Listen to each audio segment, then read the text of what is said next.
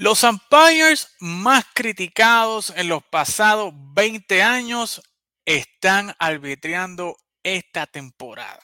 ¿Por qué están siendo tan protagonistas los umpires esta temporada? Eso lo analizamos esta noche y vamos a ver y a discutir cómo le va a esos jugadores que este invierno firmaron por más de 100 millones de dólares. Eso y más lo discutimos hoy aquí en Fogio Deportivo.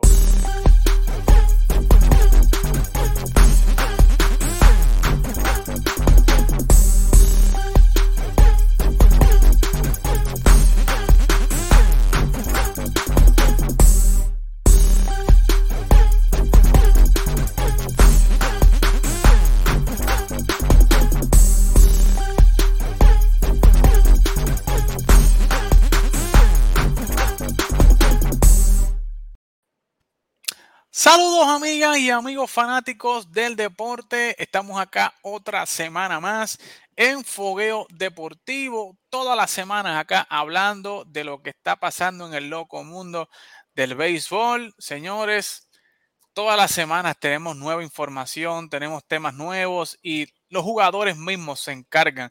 Y en esta ocasión los árbitros se encargan de darnos temas de, y tela de qué cortar. Así que, señores, hoy tenemos un programazo. Denle like, denle compartir. Hoy queremos saber su opinión. Hoy vamos a dedicar mayormente el tiempo a, ver lo que Carlos y JR piensan, pero igualmente queremos saber su opinión porque esto de los umpires que hemos visto, ¿verdad? el protagonismo, un poco más de, no sé si es que ellos quieren robar el show o, realmente están cogiendo clases con Ángel Hernández. O sea, realmente no, no, sé qué es lo que está pasando, pero hay que discutir lo que está pasando con esta, eh, los umpires esta temporada en específico. Estamos viendo cosas eh, fallando jugadas que realmente, no sé, Carlos, o sea, jugadas elementales y JR, ¿sabes? Pero, y también vamos a discutir eh, un saludito a Roberto Beltrán, que está allá con nosotros desde Florida, pero es de un Macao, es de los buenos. Y vamos a discutir también cómo le va a estos muchachos que firmaron por más de 100 millones esta temporada, a ver si realmente están produciendo lo que le están pagando estos equipos, estas novenas. Así que dele like, dele compartir, porque hoy la discusión va a ser eh, grande y extensa. Así que, Carlos, vamos a darte la bienvenida. ¿Qué es la que hay, tipo? ¿Cómo estás? Todo bien, todo bien. Aquí vamos a discutir qué, qué, es lo que está pasando con, estos árbitros que, pues, algunas, algunas jugadas hasta obvias están fallando. No, sí, y realmente Hay, hay, que discutir, porque ya esto se está pasando como de cataño oscuro, como decimos en Puerto Rico. JR, dímelo, está así calado hoy. El barbero comió este fin de semana. Sí, este fin de semana sí, le pude darle comer este fin de semana. Pero todo bien, todo bien y definitivamente estoy de acuerdo. Parece que Angel Hernández abrió una escuela y, la mayoría de los umpires están yendo para allá para, coger sus clasecitas. Mano, y es una cosa que se está pegando, ¿verdad? Es algo que se está pegando eh, con esto de los umpires. Así que vamos a darle también, vamos a saludar a nuestra gente del podcast que toda la semana nos escriben, nos escuchan, nos comentan, nos tiran, ¿verdad? De, qué es lo que quieren escuchar, qué, desean compartir. Y hoy, esta semana, como he visto tanta, tanta controversia con los árbitros, pues hoy se los queremos dedicar gran parte del programa a los umpires, porque hoy ya entrando en materia y entrando en, tema de conversación, hemos visto muchos, eh, muchas irregularidades, ¿verdad? No en el mal sentido, sino que hemos visto los árbitros fallando eh, en muchas eh, áreas, ¿verdad? Fallando en la zona del strike, eh, fallando en jugadas de doble play, ¿verdad? Como fue la, jugada de, los Bravos, donde obviamente, o claramente se ve a Ozzy Alvis cogiendo la pelota, la pelota nunca tocó el terreno de juego y el árbitro cantó safe, ¿verdad? Como si hubiese picado a la pelota y si hubiese estado viva y lograron un doble play, ¿verdad? Esto fue contra el equipo de Milwaukee, que están calientes y no, era porque están calientes, es la gorrita que estaba en agenda para esta semana.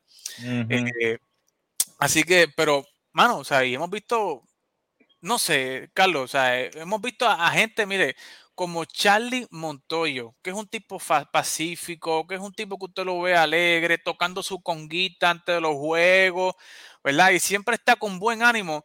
Hasta Charlie Montoyo lo hemos visto eh, enfurecido. Usted lo ve en pantalla ahí. a los que no lo están viendo, el juego, el, video está en nuestra página de redes sociales, está Deporte. Como lo, o sea, ese no es Charlie. Charlie es un tipo de estar peleando con los umpires, que lo estén votando del juego, ¿sabe? Yo no sé, ¿sabe? Realmente, eh, a punto de vista, a juicio tuyo, este, Carlos, ¿qué tú crees que es lo que está pasando con, estos umpires este año que están fallando jugadas, eh, ¿sabe? Como esta jugada, ¿sabe? esa bola estaba completamente fuera de la strike zone. Charlie tiene razón en lo que está haciendo. ¿Qué tú crees que es lo que está pasando? Pues mira, con relación a, lo de la zona del strike, yo creo que, que eso de cierta manera hasta se ha magnificado, ya que pues ahora tenemos hasta en, por internet, creo que en Twitter es que, aparece una, página que básicamente te da la evaluación de, la zona del strike de, de los umpires por, por, cada juego. Así que eh, también eh, eh, el acceso a la información y, y, esto de las redes sociales, pues también este, ayuda a magnificar esto, porque yo creo que, que, que, esto de la zona del strike ha existido siempre. Ahora, algo que sí me molesta es de que, por ejemplo, la jugada que tú mencionaste de, de Ozzy Alvis, que no, no verificaron en las cámaras e incluso hay jugadas que van a las cámaras y aún así la cantan mal. Esa, e, ese tipo de jugadas son las que entonces sí me molestan porque ¿para qué entonces estamos utilizando e, el, sistema de cámara? Eh, se supone que, que, estemos utilizándolo para poder eh, cantar bien la jugada. O sea, si se comete un error, pues se, se pueda enmendar. Pero eh, vemos que en muchas ocasiones no es así. Y en la zona del strike, en particular, yo estoy viendo mucho la parte de, de abajo de la zona del strike. Eh, vimos, vimos cuando pasó lo de Alex Cora, que, que, que Alex Cora se molestó. Yo lo he visto bastante con, con, con los Yankees. Incluso. Lo tenemos ahí en pantalla también. la, la jugada. esa, bola yo estoy viendo que la, que la, están cantando demasiado. O sea, y, y eh, por ejemplo, ahí con, con, con que esa fue eh, que, que, ahí Cora eh, lo votaron. Con, con los Blue Jays lo he visto que, que ha pasado con, cuando Charlie Montoyo lo, lo votaron. Con los Yankees lo he visto que votaron incluso hasta Anthony Rizzo. Anthony Rizzo que, no, que, que, no, que, que no protesta. este, lo hemos visto. Así que no sé, algo tienen que hacer eh, eh, y, se están tirando en el pie ellos mismos para el, sistema automatizado este de, los robots para, la zona del strike, no sé, de verdad. JR, que a, juicio tuyo, porque esto realmente, como dice Omar Salgado, eso no se discute, dice Omar, pero realmente el punto que trae Carlos, ¿sabes? la tecnología está y tenemos tanto acceso a la tecnología, ¿verdad? De, para mejorar el juego, ¿verdad? Y es para preservar, ¿verdad? Que, podamos ver, ¿verdad? Eh, lo más, eh, no sé, cercano posible el partido, que podamos, ¿verdad? Que sea más justo, vamos a llamarlo de esa manera. Y realmente cuando vemos esto, yo sé que el, el, el umpire en, en home es más por percepción, ¿verdad? De su zona de strike. Hay gente, ¿verdad? Como Ángel Hernández, que tiene su propia zona de strike, aunque nadie la entienda, pero por lo menos es consistente, ¿verdad? En, en, en, su zona de malo, pero es consistente. Sí, es consistentemente malo, pero por lo menos es consistente. Todo el mundo sabe que si te toca Ángel Hernández, pues, pues está un poquito chavo.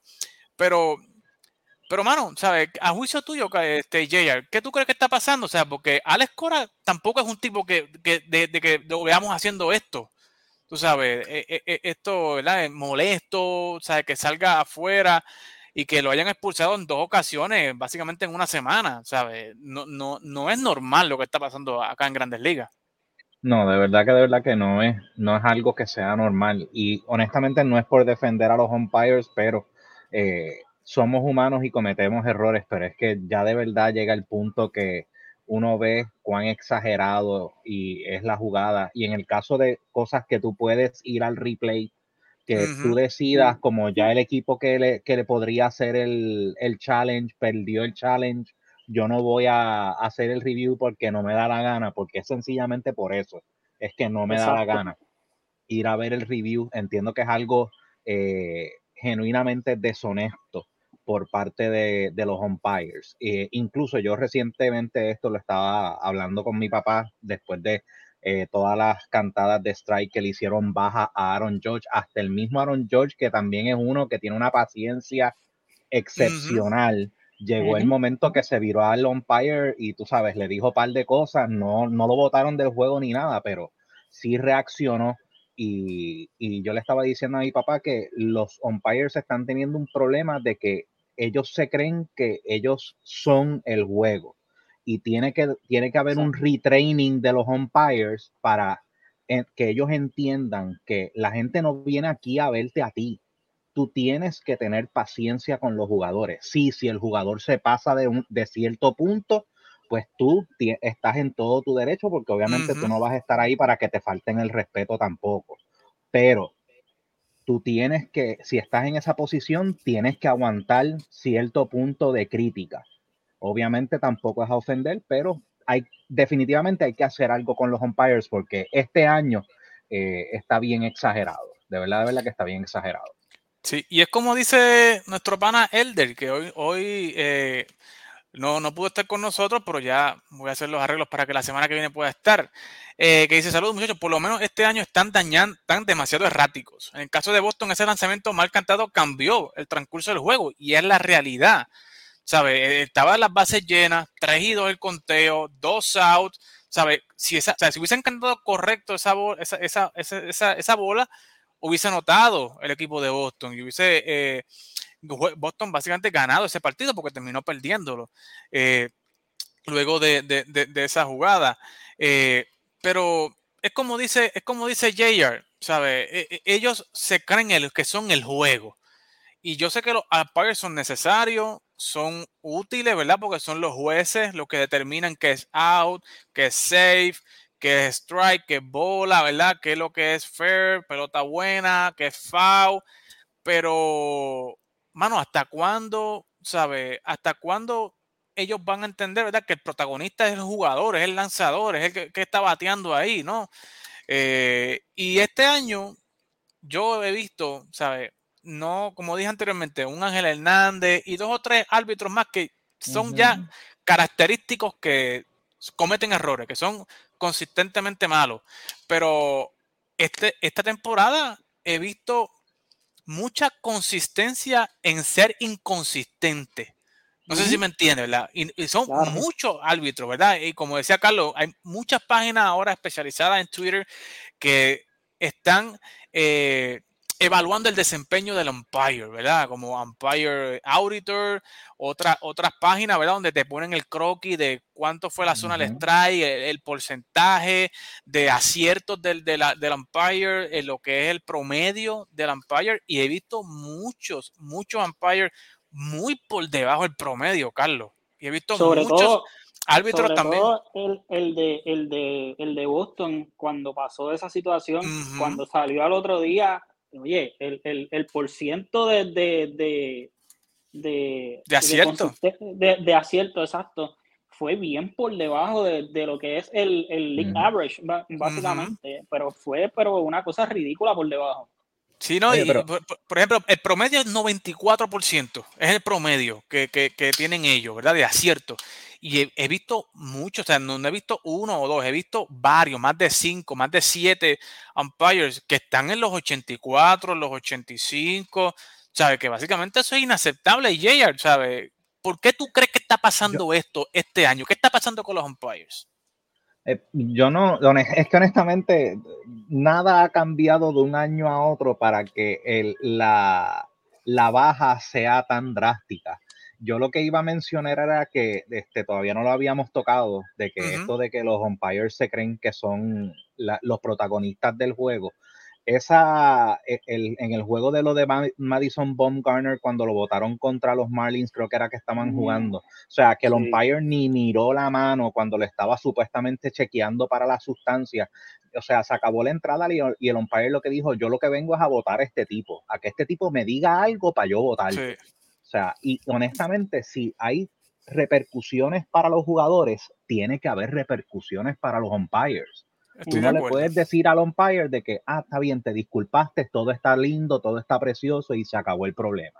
No, tiene que haber consecuencias y yo sé que los umpires también tienen su unión y parece que también es una unión bastante poderosa porque honestamente los umpires siguen ahí, no importa cuán malo sea, cuán buenos sean y honestamente cobran chévere. So, deberían de hacer un trabajo, deberían de hacer un trabajo de calidad. Se les paga bien. en el caso del Devon Garner, no es la primera vez que él hace eso el, el umpire que, que expulsó a Von Garner no es la primera vez. Eh, eh, no recuerdo quién fue el otro jugador, pero sé que, sé que llegué a ver otro video del mismo umpire haciendo exactamente lo mismo y expulsando a un jugador. Y, no solamente eso. Claro, claro. en el caso de, de, los Cardenales, igualmente, cuando cogieron a Jordan Hicks y tuvieron eh, sacándole el guante y él traía otro y volvían y le quitaban el guante, ¿sabes? Hasta que el dirigente Oli Marmol dijo, mire, señores, estos son todos los guantes que yo tengo, escoge uno y sigue jugando, o sea, deja, la cosa ya, porque no, no, no, había ni empezado el partido, Carlos, en esta ocasión. ¿Sabes? Pero en, esa, en esa ocasión yo creo que ya básicamente es de que eh, ya hay algo establecido de que el guante no puede tener nada que sea ni gris ni blanco. Pero es que entonces, y verdad, perdona que te interrumpa, pero es que ellos lo aplican basado en conveniencia, porque la primera vez que lanzó el lanzador que era de los Mets que cambiaron hacia los Yankees, en su primera salida el muchacho salió con el guante de los Mets, que era azul claro y anaranjado.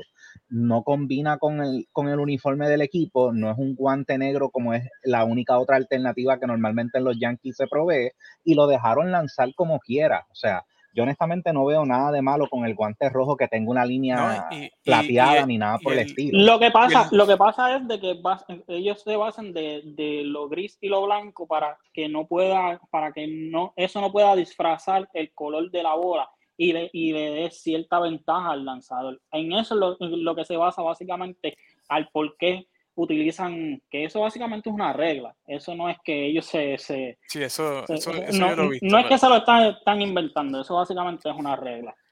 Pero que es lo que dice Jay, a veces, mira, este Kikuchi lanza con, con, con, un guante casi fluorescente, o sea, una cosa que, y, eso no distrae al, al, bateador.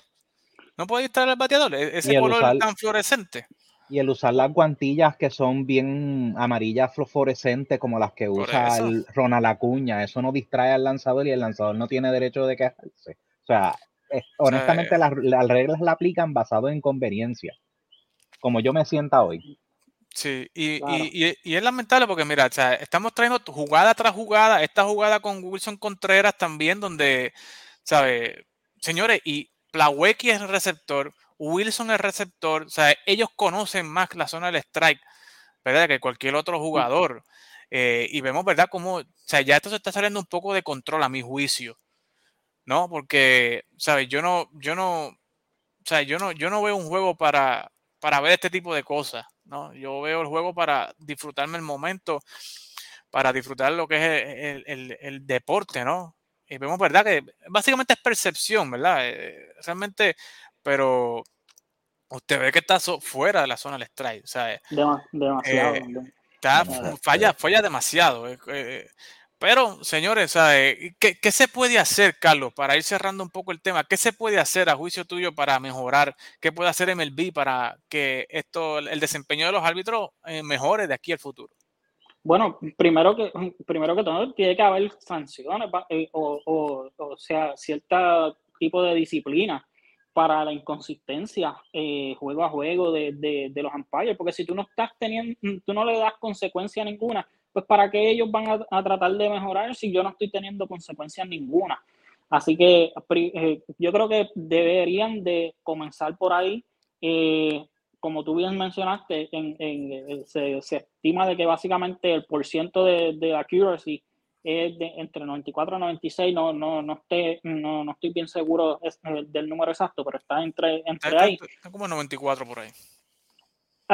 Y, y básicamente todo, todo, todo umpire, que cada juego esté eh, por debajo de, de, lo que es el big average, yo creo que entonces tiene que, que, que comenzar a haber algún tipo de disciplina. De verdad que sí, porque eh, esto entonces O un readiestramiento, ¿no crees? Sí, sí.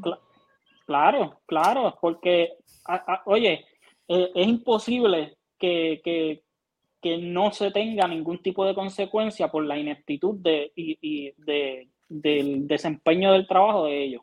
Claro, porque mira, Omar Salgado trae un tema que dice, no es fácil marcar una recta 99 y cartar en, en un segundo. Pero Omar, estos umpires van a una escuela. O sea, no es que ponen una solicitud en Indeed. Estamos un umpire de MLB y todo el mundo aplica ahí. Mire, no, que yo arbitré en el torneo de colores, que yo arbitré allá en Texas, Carlos, ¿verdad? Allá en el torneo de, de, de, de, de qué sé yo, de recaudación de fondos. O sea, no, hay una escuela donde usted se matricula, usted paga una matrícula y usted está ahí cogiendo clase y usted tiene unos exámenes, usted está en vivo ahí cogiendo exámenes de cómo cantar la zona del strike, de cómo cantar out, y luego de ahí, los mejores que salgan de ahí, las mejores notas, van a clase de Santo Domingo, arbitrial en la Liga de Santo Domingo, que tiene el MLB allí, y después van a clase A corta, clase A larga, ¿verdad? A lo que es eh, clase A, doble A, triple A, y hasta llegar a grandes ligas. O sea, los que están ahí en grandes ligas han pasado por un montón de juegos ya. ¿Sabe? Que no es que estos muchachos llegaron ayer o que no estudiaron. hay un proceso para que estos muchachos lleguen a grandes ligas. Y los que llegan a grandes ligas se supone que como los jugadores sean los top of the line, o sea, los top of the top. Pero JR, a juicio tuyo, te, hago la misma pregunta para cerrar. ¿Qué tú crees que debe hacer MLB de cara al futuro para eh, mejorar el desempeño de estos, de estos umpires? Mira, ahora que mencionaste lo del tiempo que se demora, no sé si eso sea un problema en vez de una solución, porque se tardan tanto tiempo y obviamente mientras nos ponemos, nos vamos poniendo mayor, la realidad es que vamos perdiendo la visión. Y hay muchos de los umpires que hay ahora mismo, sí, hay muchos que son jóvenes, pero todavía hay muchos que ya son personas que tienen sus canas, tú sabes que eh, podría ser ese el problema, aunque en el caso, hay algunos casos que no, es que sencillamente son malos, son personas que se ven todavía jóvenes y hábiles que como quiera son malos, como el ejemplo de Angel Hernández, que todavía pues es una persona que se ve una persona joven, pero sin embargo no, no, pegas una, o sea, eres doblemente malo, me cantaste el trae afuera y me dejaste la bola dentro de la zona pero honestamente no sé si eso tal vez sea una, una, posible solución, traerlos eh, de una manera que sean más jóvenes para que tengan una, mejor visión, porque entiendo que debe de cumplir con ciertos requisitos de visión para poder ser umpire de grandes ligas. Eh, yo no he visto nunca ninguno ni usando lentes de contacto ni usando espejuelos. Eh, yo entiendo que eso no es, no no lo aceptan en el caso de los umpires, no sé, habría que verificar. Yo creo que, yo, creo que, yo he visto, yo he visto a uno que es básicamente que lo usa, las gafas Oakley, pero en, en, clear, en clear. y, eso tú le puedes poner aumento. Y eso yo, eso, yo he visto a uno. La montura. Lo único, la única otra sugerencia que tendría es tal vez ponerlo como hacen en softball, que están detrás del, montículo. Yo sé que se vería bien raro, porque se vería bien raro, hmm. y no es algo cuando uno juega softball, no es algo que uno lo vea y lo vea natural, pero estás de frente. El tú fallar, el, eh, el cantar el strike o la bola, se vuelve un poco más difícil porque no es como que tú te dejas llevar por la posición en la que se pone el umpire, que es también el catcher, que es también un problema. El catcher se mueve hacia la izquierda y el umpire jura que la zona de strike está ahí, cuando realmente esa no es la realidad. El plato sigue en el mismo medio. So, no sé, honestamente, e, es, varias sugerencias que puedo dar, pero honestamente no veo como que salve sea real ninguna de las dos. Sí, eh, e, es complicado, pero yo creo que un, readiestramiento, como una escuela continua, ¿verdad? Unas clasecitas de, no sé, de arbitraje. Una revalidación. Sí, pudiera ser, ¿verdad? Porque realmente, ¿sabe?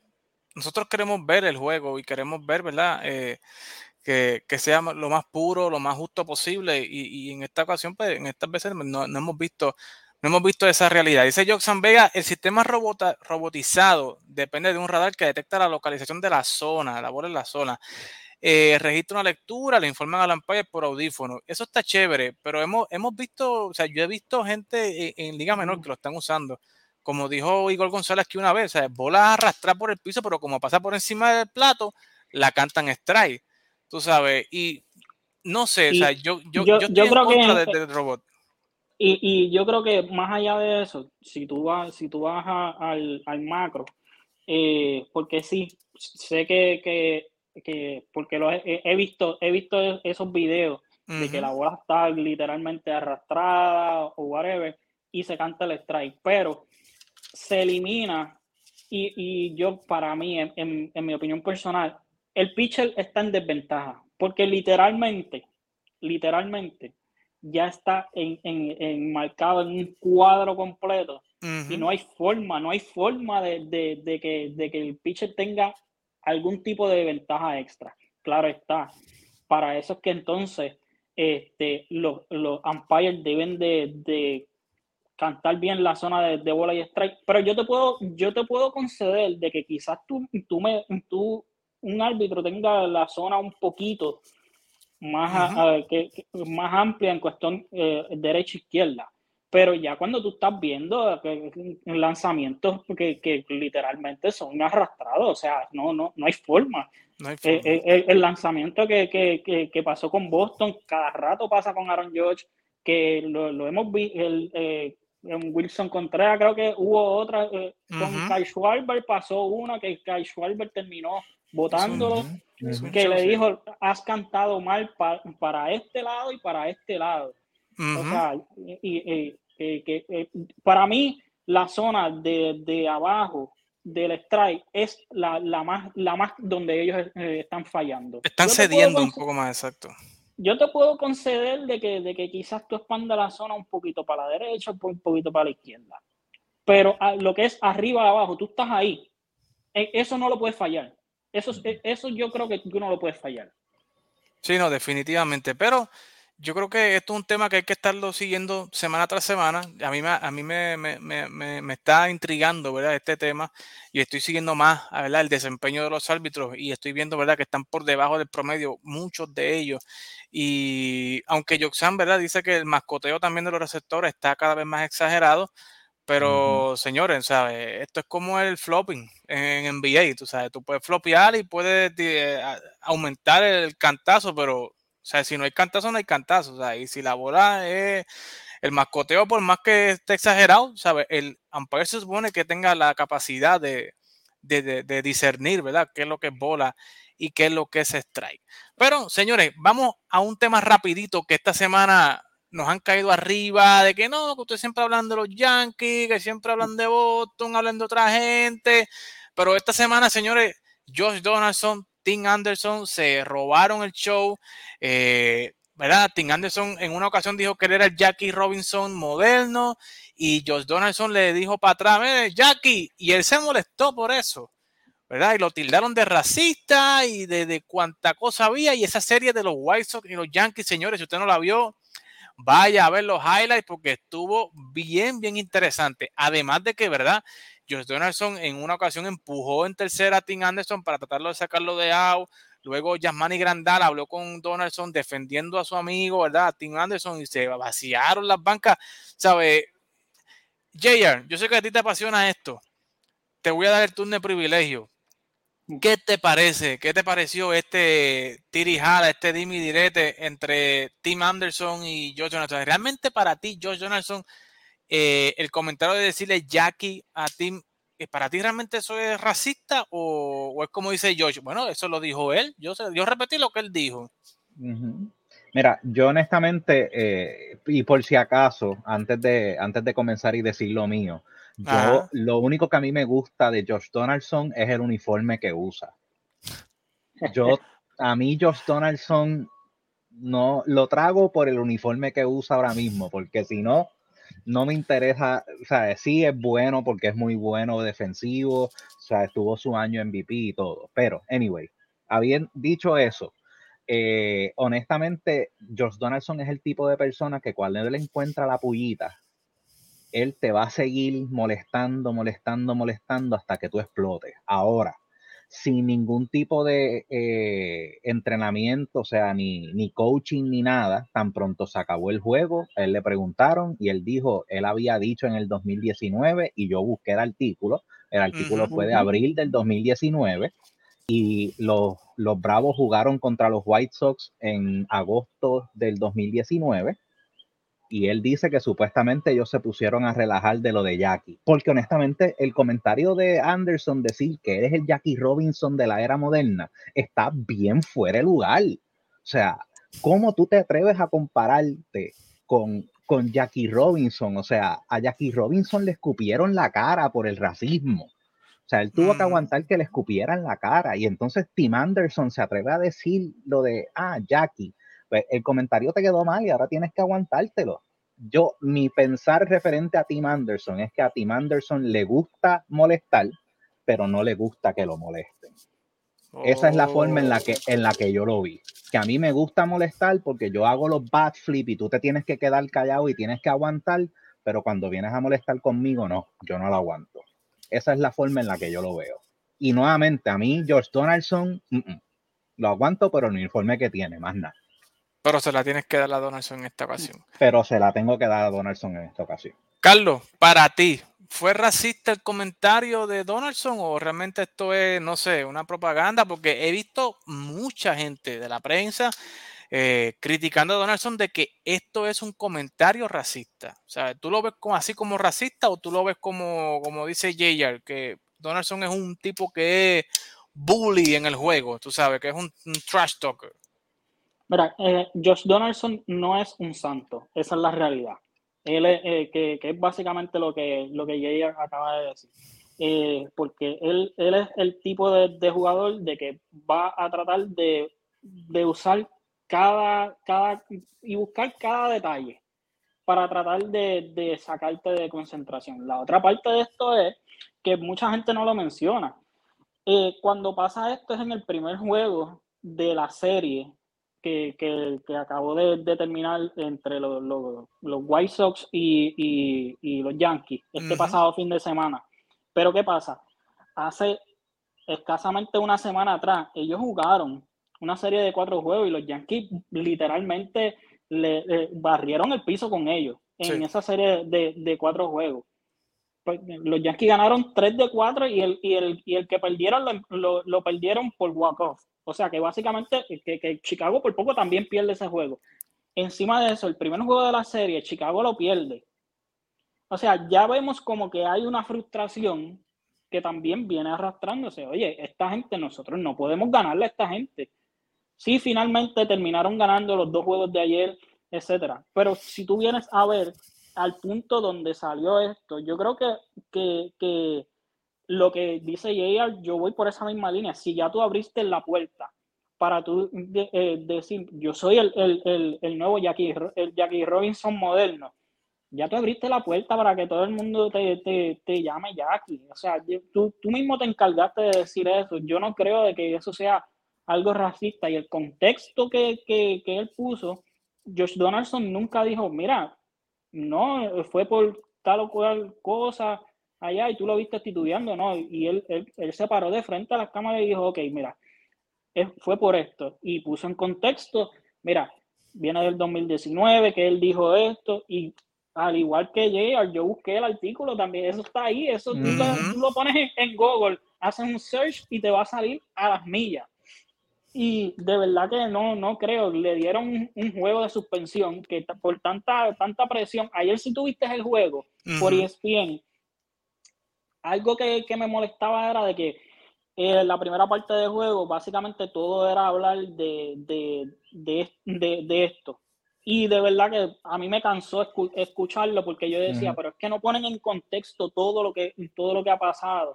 Y como que se han dado como que eh, a, promocionar que, el, eh, el juego fue algo racista y no narran el juego. Se, se, lo, lo sacaron bien fuera de proporción. Sí, y es lo que te, es lo, que estaba diciendo, o sea, la presión mediática, vi muchos eh, eh, reporteros eh, catalogando ese comentario, ¿verdad? Como un tipo racista, de que eh, Josh Jonathan es un blanco, humillando a un moreno, a un negro, ¿verdad? Como Tim Anderson. O sea, le dieron un contexto que realmente yo realmente no vi tampoco lo que era el contexto racista, pero cada cual, ¿verdad? Tiene su punto de vista y tiene su, ojo para ver las cosas y se le respeta, ¿no? Y al igualmente que se le respeta la opinión a nosotros, que no, opinamos igual. Eh, pero, o sea, realmente, o sea, yo no sé, es como dice Jaya, yo creo que Tima Manson es este típico niño de la escuela que le gusta bullear, pero que no le gusta que lo bulleen. ¿verdad? Que le gusta vacilarse a, a, los demás, pero cuando lo tocan a él, pues eh, no le gusta. Y en esto del deporte pues, existe el trash talker, ¿verdad? Y si no, pregúntale a uno de los más eh, emblemáticos trash talkers, que era Michael Jordan, ¿verdad? Que le gustaba hablarle a la gente, pero él, cuando le hablaban a él y hablaban sus cosas, él se, se callaba y aguantaba presión también, tú sabes. Así que yo creo que, si tú estás eh, en las de buscar bulla con la gente, tú tienes que aguantar bulla también para atrás. Pero es que son tiempos distintos, o sea, hoy día estos muchachitos no... Y mira, para darle un ejemplo a alguien que tal vez, eh, en el caso de alguien de Puerto Rico que no entiende esta situación, es como si eh, Javi Baez, Lindor, ponga el nombre que usted más le guste del jugador puertorriqueño ahora mismo, diga, yo soy el, el Roberto Clemente de la era moderna del Major League Baseball. O sea, es como que, mira, mano, o sea, eh, ¿de verdad tú te vas a atrever a hacer un comentario como ese? No, tú no eres ningún Roberto Clemente de ahora mismo. Y si alguien después, y si después de tú decirle eso, a ti te molesta de que alguien te, te, diga algo así. Te vacile, te vacile por eso, pues. Pues el problema es tuyo, o sea. Y si tanto a Tim Anderson le molestó, ¿por qué? Porque si él tanto se sintió ofendido, pues él tuvo varias veces a George Donaldson ahí, literalmente al lado de frente. Pues, pues, pues Mira cuánto ha tenido que aguantar LeBron James después de decir que yo soy el mejor jugador de baloncesto del mundo. Cuánto ha tenido que aguantar de la gente que no le gusta a LeBron James diciendo, ah, pero tú no eres el mejor jugador de baloncesto del mundo, mano. O sea, tú no eres el mejor, tú no eres el mejor. Mete mano, tú no eres el mejor. eso es parte, hiciste el comentario, tienes que, you gotta own it. You gotta own it tenías, que, tú vacilar, tenías que tú vacilártelo para atrás a George Donaldson. Yo no sé, decirle, Chacho, ya quisieras tú ser un, eh, un tipo de persona que, o reírte, como Jackie Robinson. O ignorarlo, reírte e ignorarlo, tú sabes, porque mientras tú le des atención a y yo sé, Y nuevamente, yo sé cómo son, cómo están los, los ánimos caldeados en Estados Unidos por este tipo de situación. Yo entiendo que el comentario de Tony La Russa, porque fue Tony La Russa quien le puso la connotación de racismo. Yo creo que el comentario de Tony La Russa estuvo bien fuera de lugar y escuché una sugerencia en uno de los programas que estaban hablando de esto el día de hoy y entiendo que es muy buena. En vez de sencillamente sancionar, penalizar, suspender a los jugadores, no, no, no, no, no. Ustedes dos se van a sentar, van a, si quieren traer a sus agentes, traigan a sus agentes y esto lo vamos a resolver y vamos a movernos hacia adelante. Vamos a movernos hacia adelante, porque incluso George Donaldson dijo, yo pido disculpas y eso fue lo que él entendió por mi parte yo pido disculpas, esa no era mi intención. Pero si se lo tiene que decir en cara, siéntense y que se lo digan en la cara, uno al otro. Obviamente durante el juego eso no va a suceder, porque cuando tú estás en la situación del juego, tú le puedes meter un bolazo a alguien y, en una situación crítica, sí, tú vas a donde la persona, estás bien, que si esto, que si lo otro, pero en la mayoría de las ocasiones le meten un bolazo y el pitcher sigue como que aquí no ha pasado nada. Esto es parte del juego.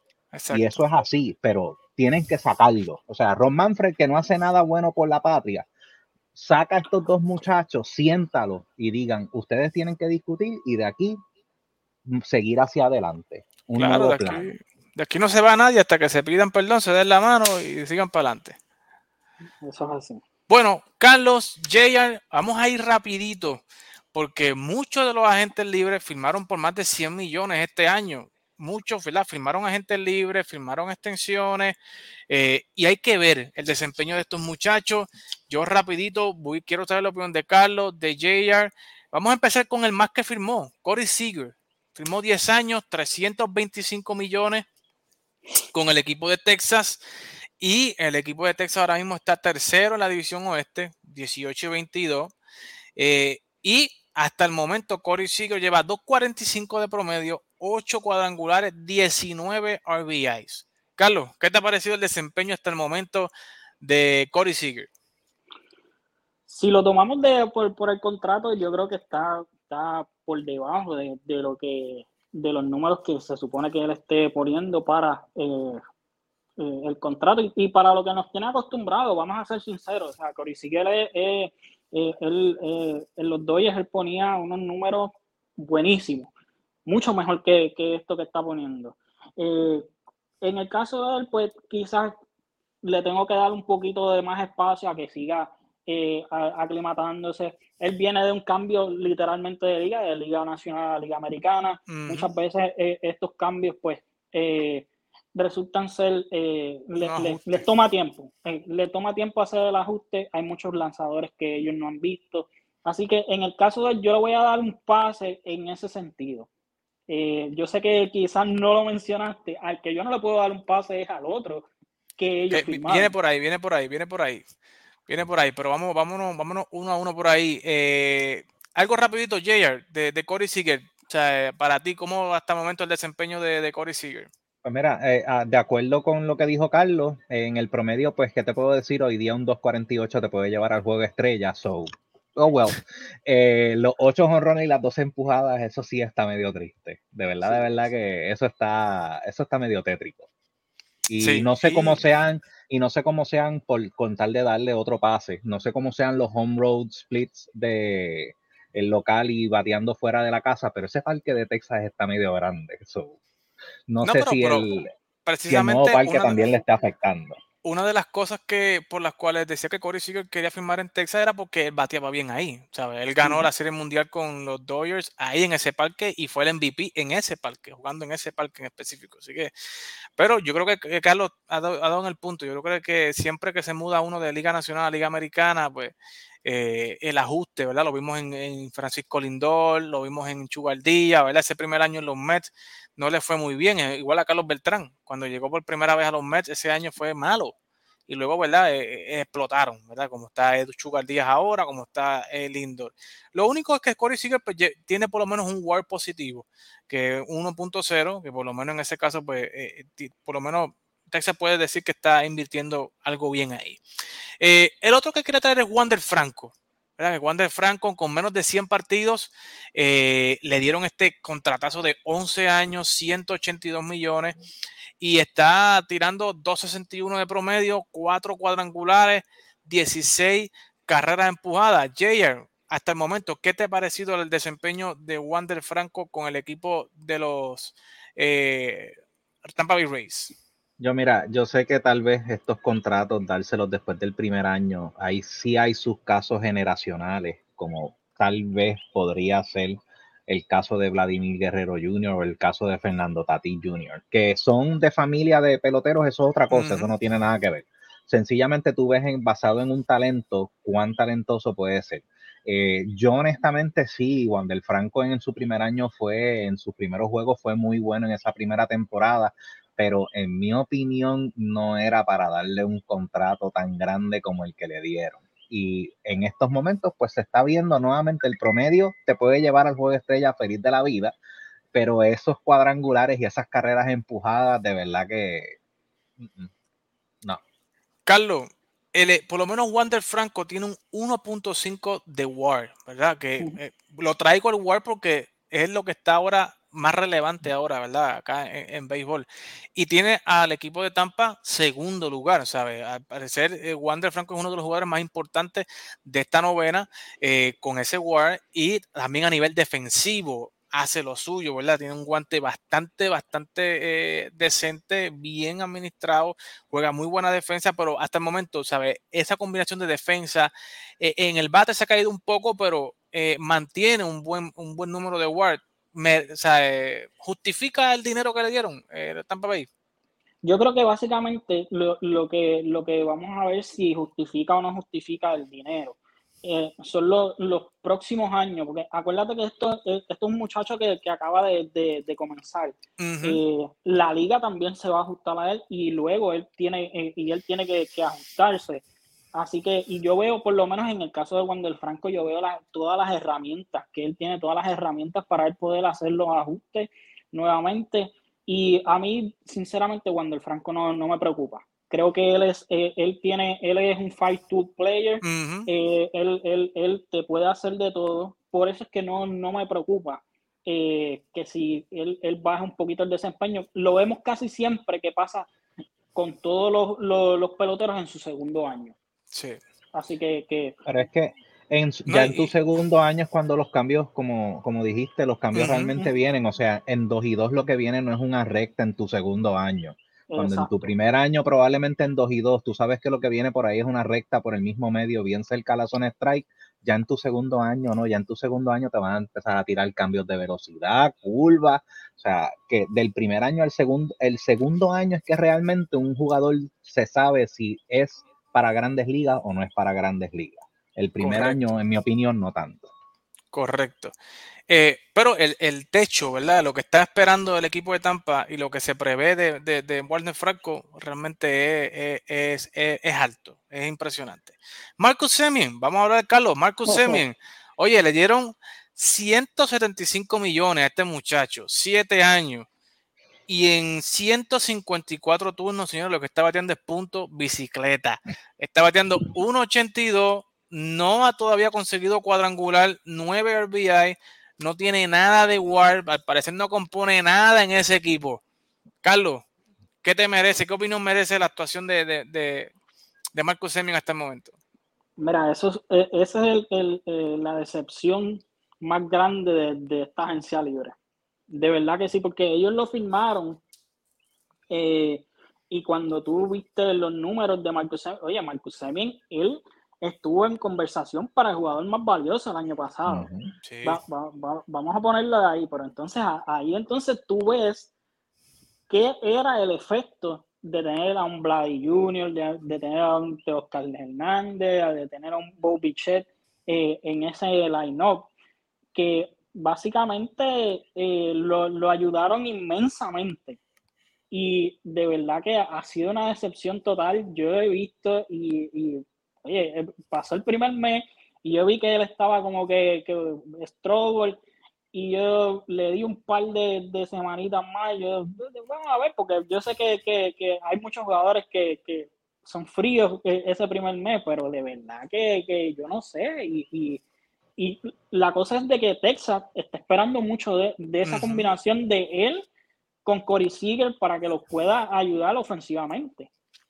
Exactamente, o sea, es una, es una pareja de doble play de 500 billones de dólares, o sea, 500 millones de dólares, o sea, medio billón de dólares, o sea, esta, esta dupla del doble play, así que yo creo que, que, que Texas está esperando mucho de este muchacho, si no, yo no sé qué va a hacer el equipo de Texas. JR, Matt Olson fue el que vino a reemplazar a Freddie Freeman llegando al equipo de Atlanta, firmó una extensión de 168 millones y ahora mismo Matt Olson está batiendo 240, 4 cuadrangulares, 15 RBI y tiene al equipo de, Atlanta jugando para récord negativo. ¿sabes? Se supone que este muchacho llegara para reemplazar a, Phil Freeman y que pusiera los números de Freddie Freeman y no tiene al equipo jugando para 500. O sea, yo sé que la responsabilidad completa no es de él, pero ¿sabes? Ofensivamente uno espera más de este muchacho, de Matt Olson. ¿Qué te ha parecido el desempeño de Olson?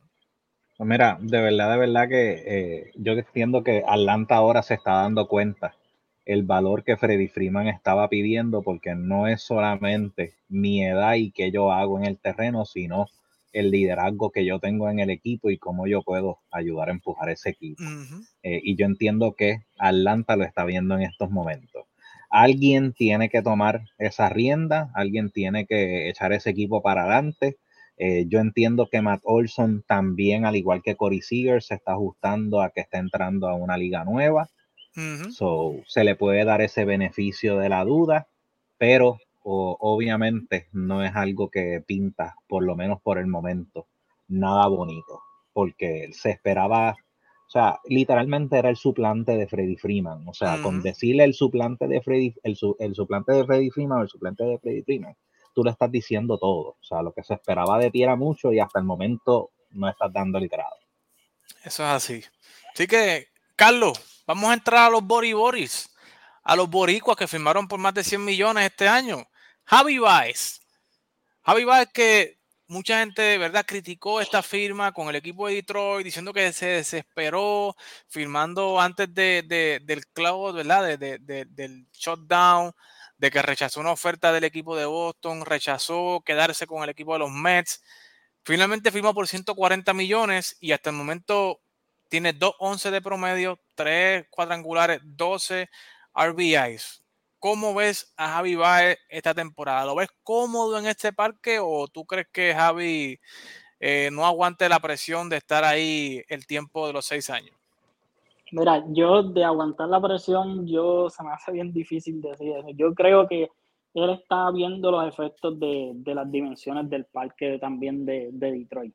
Eh, y ah, hay que darle cierto tipo de beneficio también. Eh, él viene de la Liga Nacional a la Liga Americana. Pero en el caso de él, yo creo que, las dimensiones del parque de Detroit, de verdad que le juegan mucho en contra. Y yo no, sinceramente, yo no lo veo tan cómodo. Eh, eh, las veces que he tenido la oportunidad de, ver los partidos de, de Detroit, no lo he visto muy cómodo. Sabemos de que él también estuvo un tiempo en la lista de lesionados, que eso pues, eh, le quita eh, eh, molestia, le, le, saca el timing de, de, él, de él, entonces quizás tratar de estar cayendo en ritmo, va a la lista de lesionados, tiene que volver a, a, coger el timing. Así que yo creo que, que es una combinación, pero sinceramente yo no lo veo muy cómodo. No, yo tampoco lo veo cómodo. Y a uno que no tampoco lo estoy viendo cómodo, JR, es a José Berrío, que firmó 7 años, 131 millones y hasta el momento tiene récord de 3 y 2 y 481 de efectividad este año. O sea, básicamente José, la máquina, es el ace de este equipo, ¿verdad? Y, tienen gente como Ryu, tienen gente como Gossman, y, pero Toronto puso apostó a José Berrío a que fuera su base y tiene 4.81, 3 y 2. ¿Cómo ves el desempeño de, la máquina Berrío este año en Toronto? Ese, eh, realmente ese promedio es bastante fuerte, eh, ver el promedio de, José Berrío, eh, aunque está en la misma división que los Yankees, pero obviamente uno por ser puertorriqueño pues le tiene un cariño. Yo que, tú lances bien, que al final de al cabo los Yankees ganen el juego, pero que tú lances bien. A mí eso no me, no me desto mucho. Pero eh, honestamente, eh, ese performance de Berrío eh, no lo estoy viendo muy bueno que digamos. la, la, gente está haciendo mucho contacto en contra de Berrío, no está teniendo tanto swing and miss como en años anteriores, que ese era su fuerte. Eh, so, yo entiendo que eh, se ve, no se no pinta muy bien. Vamos a dejarlo ahí. sí, no, no, no, no, no, se ve, no, no, lo veo cómodo, ¿verdad? Yo creo que eh, el efecto de que ya, como dice Carlos, la liga se está, se está ajustando a ti, te están estudiando más, están sabiendo, ¿verdad? Tu combinación de lanzamiento, cómo estás mezclando tu picheo y como que le están viendo mejor la pelota. Pero, señores, Carlos Correa firmó tres años, 105 millones. 273 es lo que tiene de promedio, está subiendo. Carlos, el promedio de bateo, 273, 14 empujadas, dos cuadrangulares y tiene a Minnesota en primer lugar, señores. Es el único de los que está aquí, además de Freddie Freeman, ¿verdad? Y Max Scherzer, que firmaron contratazos que están, ¿verdad? Pero de estos muchachos, es el único que tiene al equipo de ellos en primer lugar, ¿no? Eh, Carlos, ¿Qué te ha parecido el desempeño de tu tocayo, de Carlos Correa, hasta el momento con los mellizos de Minnesota? Mira, yo, eh, yo aquí cuando, cuando comenzamos a hablar del comienzo lento quizás de Carlos Correa, aquí yo creo que todos, todos dijimos que no nos preocupaba, o sea, sabemos la clase de, de, jugador que es Carlos Correa. Lo que sí me ha gustado es básicamente que, que de cierta manera eh, el equipo ha adoptado su personalidad poco a poco. O sea, eh, se, está viendo el liderato de tras bastidores que, que, está teniendo Carlos Correa en este equipo y el efecto que está causando. O sea, está creando de cierta manera una cultura ganadora, por, por, por, llamarlo de alguna manera, ya que, pues, como tú mencionaste, los tiene en el primer lugar básicamente desde que se adueñaron de, ahí hasta el día de hoy, pues no, no, han, no han cedido. Por ahí quizás puedan venir los White que pueden ser los favoritos cuando estén saludables. Pero hasta el momento mm, me gusta lo que veo. El equipo se ve, se ve como una buena química, que eso, eso es bien importante. Eh, y, me gusta, me gusta lo que está haciendo Carlos eh, eh, con el equipo de Minnesota. JR, precisamente te iba a hacer esa pregunta, ¿sabe? Eh, eh, el efecto Carlos Correa llegó a Minnesota y se está viendo. Carlos eh, específicamente habló, ¿verdad? Carlos Correa, de que él iba a traer una, iba a formar una cultura, que él quería formar una cultura ganadora en Minnesota, que quería volver a Minnesota un equipo más analítico, un equipo que se enfocara más en otras estadísticas, en mejores at bats, ¿verdad? Y hemos visto ese desempeño, ¿verdad? Y hemos visto un mejoramiento drástico en el picheo con, no con grandes nombres, sino con, ¿verdad? Con, con, nombres que regularmente, vamos, a hablar claro, son descartes en, cualquier otro equipo, o sea, un Chris Archer, un Dylan Bondi, ¿sabes? Son jugadores que no los querían en ningún lado y estos muchachos los han cogido y están dominando eh, detrás de un Murphy, de un Joe Murphy, ¿verdad? Que vino en el cambio de, de, de, de Nelson Cruz.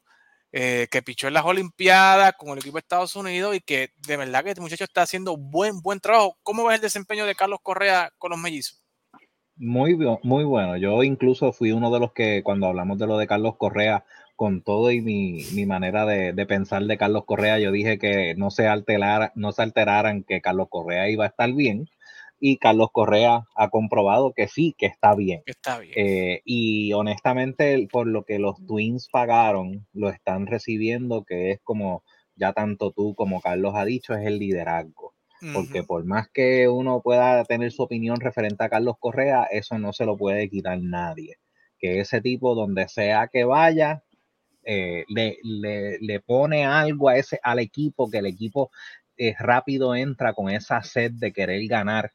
Y honestamente eso es lo que te hace falta. Tal vez no necesariamente unos jugadores que ganen 35 millones ni 40 millones al año. Tú lo que necesitas es un grupo de muchachos que lo que quieran es tener esa sed de ganar y que jueguen bien. Después que jueguen bien y tengan esa sed de ganar, lo van a hacer y Carlos se encontró con un muy buen equipo para hacerlo.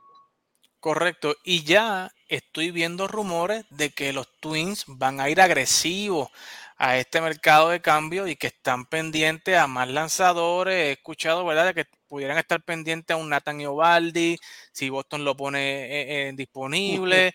Van a estar buscando una primera base. Escuché también, he escuchado el nombre de un Josh Bell, que si Washington eh, pudiera ponerlo disponible, ellos pudieran ir detrás de, de Josh Bell para esa primera base. Así que para mí está interesante lo que vaya a hacer el equipo de Minnesota, porque también ellos están tratando de, aguantar, ¿verdad? A Carlos, de que Carlos no, sea un deal de un año nada más, ¿verdad? Ellos quieren que si, si le va bien, mejorarle el equipo a Carlos y que Carlos se sienta cómodo y que pueda permanecer uno o dos años más, ¿verdad? Que pueda completar ese contrato. Pero, o sea, realmente van por buen camino y me gusta lo que está haciendo Carlos Correa con el equipo de Minnesota, que le gusta a quien no le guste, el equipo está primero, ¿verdad? Y mientras esté primero, ¿sabe? Realmente la única diferencia que ha habido aquí es Carlos Correa eh, y hay que dársela, ¿sabe? Hay que dársela. El efecto de Carlos Correa llegó a Minnesota y está dando resultados. Así que, señores, Carlos, JR, no hay tiempo para más. Gracias por estar con nosotros acá otra semana más. Yo espero que la semana que viene podamos seguir discutiendo la lesión de Max Scherzer, que es uno de los temitas que estaba mm. también ahí. ¿Cómo va a sobrevivir el equipo de los Mets sin Scherzer, sin DeGrom? ¿Verdad? Ahora hay que ver de qué están hechos los Mets de Nueva York con esa rotación bastante bien finita, porque Tyler Mayhew también está lesionado. Así que eh, hay que ver de dónde saca la madera el equipo de los Mets para mantenerse ahí a flote y hay que hablar de otros temitas, ¿verdad? De otros equipos. Vamos a traer análisis de, de otros equipos para complacer a todos los fanáticos de todos los equipos de grandes ligas que tenemos acá en TAS Deportes. Así que, Carlos, gracias un millón, JR. Hablamos la semana que viene por aquí, por Fogueo Deportivo. La gente está muy loca. En la discoteca. Lo, lo, lo. En la discoteca. En la discoteca.